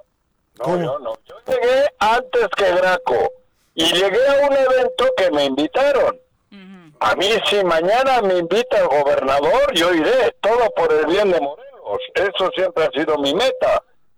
A mí me invitaron, me invitó Jorge Meseguer y fui gustoso temprano a las quintas porque creo que todo lo que sea a favor de Morelos cuentan con mi apoyo, o por lo menos con mi presencia para ver de qué se trata. ¿Y de qué Y se eso- trata? ¿De qué se trata? Porque parece... Y en eso, y estaba echándome un cafecito saludando a muchos, a, a muchos conocidos y conocidas, porque había mucha gente, y en eso veo del fondo que caminaba majestuoso así el exgobernador y dije, la madre, me voy a hacer una esquinita, güey. Majestuoso, ¿no? Bueno, Sí, así, ya ves, como, como pavo real. Entró Graco como, sentaste como, atrás de él, ¿no? Luego me sentaron, me sentaron eh, justo, bueno, a- me, me, me- Jorge me dijo, "Te- esa es tu silla. Y me senté y estaba delante de Graco, al cual Ese saludé, siempre ha sido... saludé amistosamente, le dije buenos días Graco, y ya, nada más, no me damos... ¿Se Tiene mala señal el señor Arrece. ¿Y te regresó el saludo? ¿Eh? ¿Te Sí, me dio la mano. Ah. Sí, me dio, me dio, me dio la mano. ¿No te la has lavado? Ajá. ¿Ya te la lavaste? Me- ¿Cuál? La mano. ¡Ah! No, yo me bañé. Digo, no sé si hubo algo más y por eso preguntes. No, no, no, no, no. No Y-. Y est- estuve un rato, estuve un rato en el evento, obviamente, y luego tuve otra actividad y salí antes de que terminase, ¿no? Escuché el mensaje de, de lo que se trata este proyecto y bueno, insisto, si no hay gato encerrado, que puede que lo haya, creo que hay gente interesante que puede colaborar en el bienestar y en el cambio que se necesita en Morelos. Pero repito, yo no, yo fui invitado de oyente a escuchar, porque repito por última vez, si me invita el gobernador de Morelos, bueno, el que funge de gobernador, Sabes que, no, Juanji, sabes que no te va a invitar. Caes gordo, en serio, caes gordo. Caes... Si me invita el gobernador, ¿qué, qué, qué te, Te invitará a un partido ¿Eh? de la América. pues son sus actividades cotidianas. Ah, bueno, no, no, no, esas no. Si hay una reunión donde se me diga, que, bueno, donde se diga que vamos a hablar con la gente de Morelos, como ayer, antier, perdón, ayer hice una convocatoria a todo el mundo. No fue exclusivamente a experredistas o a priistas o a panistas. Ayer, y lo escuché en el choro, invitaron cordialmente a todo el pueblo de Morelos a participar en la reunión esa que hubo para informarse bien de lo que se pretende. Eso me parece que es lo lógico. Es- y es lo oportuno. Creo que hace falta muchas ideas, muchos proyectos y muchas cosas sanas para cambiar el rumbo de este país. Ellos no tienen ni puta idea, porque han demostrado en tres años, bueno, en seis, que no tienen ni idea, que solo están pensando en cómo agarrar dinero. Entonces, si a ellos hoy se les prendiese el foco y convocasen a todos los... A mí ya que no me convocan porque dicen que soy enemigo de ellos. Y ese esa gente en cuanto sabe, te, te dicen que eres enemigo, ya valiste madre, ¿no? Que yo no soy enemigo de nadie. Yo soy pro, pro Morelos y nada más. Lo que pasa que, bueno, te repito, esa reunión del sábado es interesante. Ojalá hubiese muchas para que la gente opine y actúe con más criterio y con más información. Que apareció Graco, yo creo que no tenía que haber aparecido. A mí me, mi, mi- que- creo que se tenía que haber mantenido al margen ese día, ¿no? Pero bueno, él sabrá por qué. Él sabrá por qué, te digo. Yo no no comparto eso. Creo que los los que tu- hicieron la convocatoria lo, hubiesen llevado bien el tema y creo que su Yo creo que- presencia... Yo creo ¿Eh? que aclara él, ¿no? O sea, el- eh, finalmente la principal oferta de Cuauhtémoc para cuando fue candidato era meter a la cárcel a Graco y Graco sale avante con la frente en alto y dice, revisen las 35 No, no, eh, a ver, auditorías yo no, yo no, a ver, Ay, yo no estoy, yo no diciendo, a ver, a ver, a ver, pero quieras o no, ha habido, ha- eh, muchos hemos opinado que no se hicieron las cosas del todo bien. Por supuesto que analizando el pasado y el presente. Graco sembró muchísimas cosas más, pero también hubo una parte muy oscura. Y esa de alguna manera le opaca a él y todo el mundo lo sabe y tú lo sabes.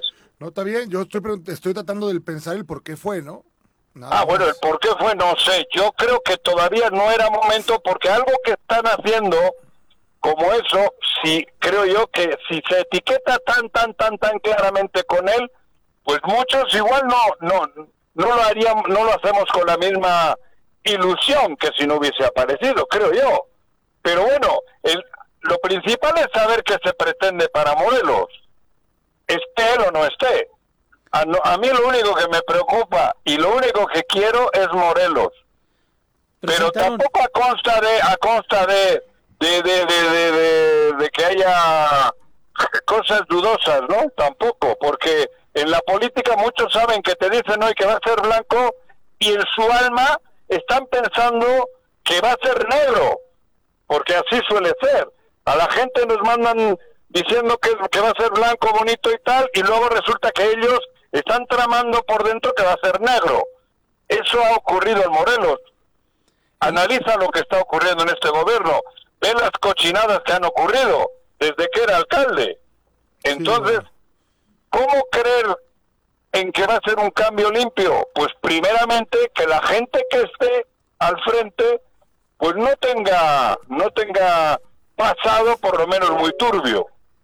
Juanjo, lo rescatable quizá es el documento que presentan al inicio de un análisis que hace este frente sobre la situación que se vive en el Estado y después esta casi última participación de un periodista de Chiapas mencionando e invitando a la sociedad de que se involucre más a participar y de que esté vigilante de lo que hacen los políticos porque, y se los dijo ahí en su cara, muchos de ustedes políticos han Ajá. generado que la sociedad ya no creamos en esto Es- y nos alejemos de ello, ¿no? Efectivamente, eso es lo que en este momento también quise decir yo, que no lo dije con tanta precisión. Ándale. Eso, eso, eso, por ahí va el asunto. A mí, todo lo que sea por Morelos, aunque después ellos tengan otras intenciones, creo que es válido. Y luego que se involucre la sociedad y que la sociedad sea la que ejecute y lleve a cabo ese proyecto o esos proyectos en favor de Morelos. Punto. Yo ya no le creo al gobernador, yo ya no le voy a creer a nadie de ese entorno, porque sin duda alguna que ahora lo que van a querer es lavarse la cara, que se la quieren lavar.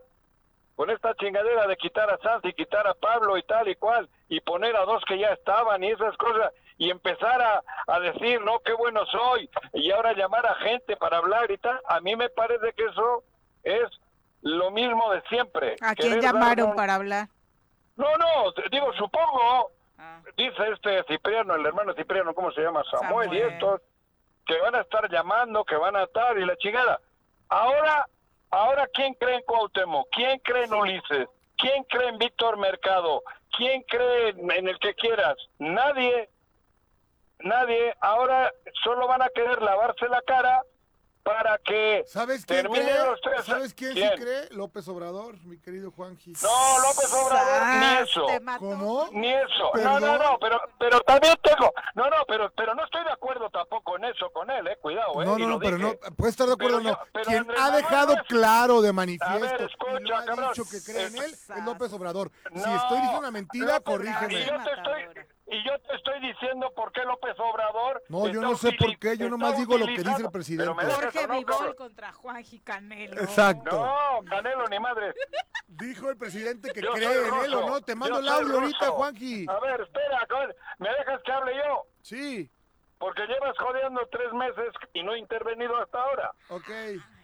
Ah, Andrés Manuel no es tonto. Andrés Manuel No, no, tiene un producto, no, no, no, tiene un producto electoral que se llama Cuauhtémoc Blanco. Cuauhtémoc Blanco, fuera de las fronteras de Morelos, todavía es el que pegaba patadas y el que hacía jugadas de gol. Ese todavía está ahí. Y Andrés Manuel, en, en su, en su esfera electoral, tiene un producto bueno. Eh, Andrés Manuel ya sabe que aquí tiene unos votos cautivos y sacrificar a Morelos, porque todo el mundo sacrifica a Morelos, valemos madres para todo el mundo, sacrifica a Morelos y le tiene a Cuauhtémoc para llevarle de paseo en, la Ciudad de México y en todo, el, en todo el entorno que no hayan vivido y no hayan sufrido lo que a nosotros nos ha tocado. Y Andrés Manuel ahí para mí se equivoca porque no está valorando a todo Morelos. Andrés Manuel tiene 400 mil votos o los votos que tenga de Morena aquí y el resto le vale madres.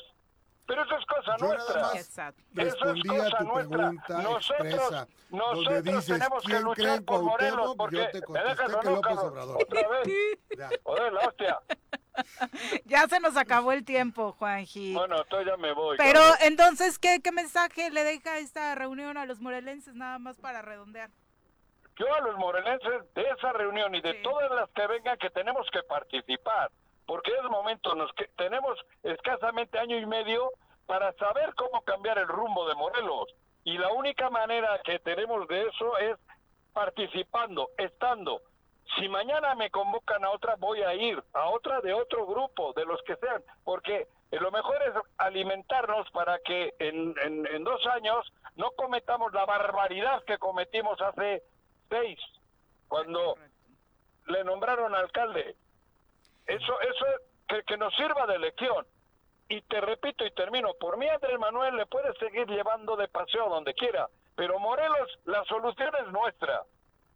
Andrés Manuel lo tiene como producto porque simplemente es un producto electoral. Este no es un político, un político bueno, no es un político sano, es un producto electoral y Andrés Manuel el 24 quiere volver a ganar y nos sacrifica a nosotros, por eso no estoy de acuerdo.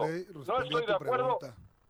Yo sigo apoyando la 4T, Qué bueno. pero no estoy de acuerdo que a Morelos nos tengan de pendejos Ay, y nos tienen de pendejos. Punto, todos, pero años, muchos años, por culpa nuestra, yo nada porque más somos, tu pregunta, porque somos agachones y nos dejamos Eres. que vengan de fuera y, y nos y se burlen de nosotros. Eso.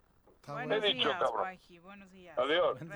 Relájate. Se fue ¿Qué- calientito. qué decías de Canelo? Eh, Que Canelo, perdió perdiste, Canelo. Juanji, perdiste. Te respondí el- tu pregunta el- expresa y no supiste qué decir más que gritar y vociferar como siempre lo haces. ¿Cuándo no respondí? ¿Qué no respondí? Me ¿Qué no respondí? preguntaste Estás como el Canelo, no pudiste meter un golpe, güey. Ni preguntaste uno. que quién apoya. Estás que como el quién Canelo, apoya a Cuauhtémoc. que Ya te quieres dije subir. López Obrador. Ya lo dijo. Subes de peso, güey, y no tienes no tienes capacidad para luego soltar dos madrazos en el Ay, ring. ahora No, resulta que todos sabían a que pregunta Canelo expresa- iba a perder, por favor. A pregunta no expresa, este respuesta momento, ¿no? concisa. Ya tus choros y tus cosas nadie le importan. Oye, ¿tú qué Le puso... Ya Bueno, nos vamos, adiós. Juanji, adiós. Juanji. ¿Tú qué Feliz sabes de las Navidad. apuestas? ¿Cómo se No, perdió bueno, mucho? se ¿No? ¿no? Porque prácticamente apostar al Canelo era la Era- segura, era la ¿no? apuesta ganadora, Ujú. segura. Exacto, y Lo O sea, bueno, por cada peso te daba, eh, o sea, por cada peso ujú. estaba más mil, te daba, o sea, por cada 100 te daba mil.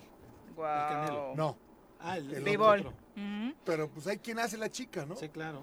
Bueno, y la verdad Floyd es que Mayweather es publicó, Sí. ¿no? Cero, 10,000 ceros, dólares y ganó 52 su propina del fin de semana Sí, del bueno, muchacho, imagínate. ¿no? La verdad es que merecida victoria de Bivol No, bueno, y no seguramente tuvo nada que hacer Canelo. Y me parece que Se tampoco recuperará. podemos decir que, que es malo, ¿no? O no, sea, no, no, no, para nada. Qué, qué ardidos se ven los que salen y le pegan fue- con todo, hace ¿no? mucho no había, no había box. Sí, fue una muy o buena. sea, de pronto los que le yo ponían sé enfrente boxeo, le- no, no tenían nada que hacer. Pero no porque el Canelo le pongan un bulto, porque Canelo la verdad es que es un gran deportista. O sea, Se quien ha no lo vea pulido. así, Es un es un deportista hombre de que se dedica sí. 24-7 a prepararse. Me parece que hubo un, un exceso, ¿no? Fue Ya como lo presentan, me acordé de, de Rocky sí, sí. Balboa, de los amos, los Crearon amo, un los personaje, O sea, ¿no? eh, y eso, pues, pero no quiere decir que él no se haya preparado. pero ¿eh? de pronto se vio soberbio en algunos Sí. rounds cuando lo retaba a, al No, es, Cuando es termina parte, no, no, no, cargándolo, era parte de la Parte de la desesperación, ¿eh? desesperación. no tenía nada que, o sea, él quería que el otro viera la guardia para poder entrarle abajo. Yo, bueno, a mí me encanta el boxe de box y eso lo hacía por, por, por tratar de Desesperación. desesperación. Yo pensé total. que era, yo lo, yo lo No, y el hombre, exceso, o sea, a ver, al final del día quiero ver quién lo noquea, ¿eh? Sí, claro. Bueno, sí, esto fue por decisión.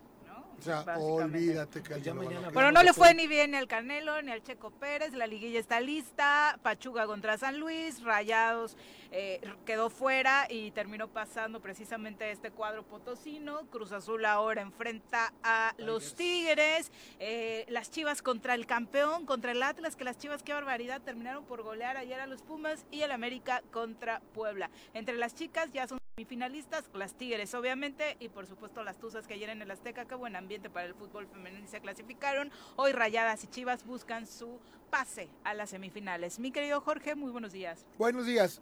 Tenemos pendiente para el siguiente lunes el tema de la agenda, ¿no? Venga, Le vamos a llevar puntualmente. Yo también ¿no? trataré de A ver, hacerlo. vamos a contrastar Ya está. datos. Pepe, muy buenos Buenos días, Ya nos vamos. Que tengan extraordinario inicio de semana. ¡Uy! ¡Se acabó! Pues así es esto.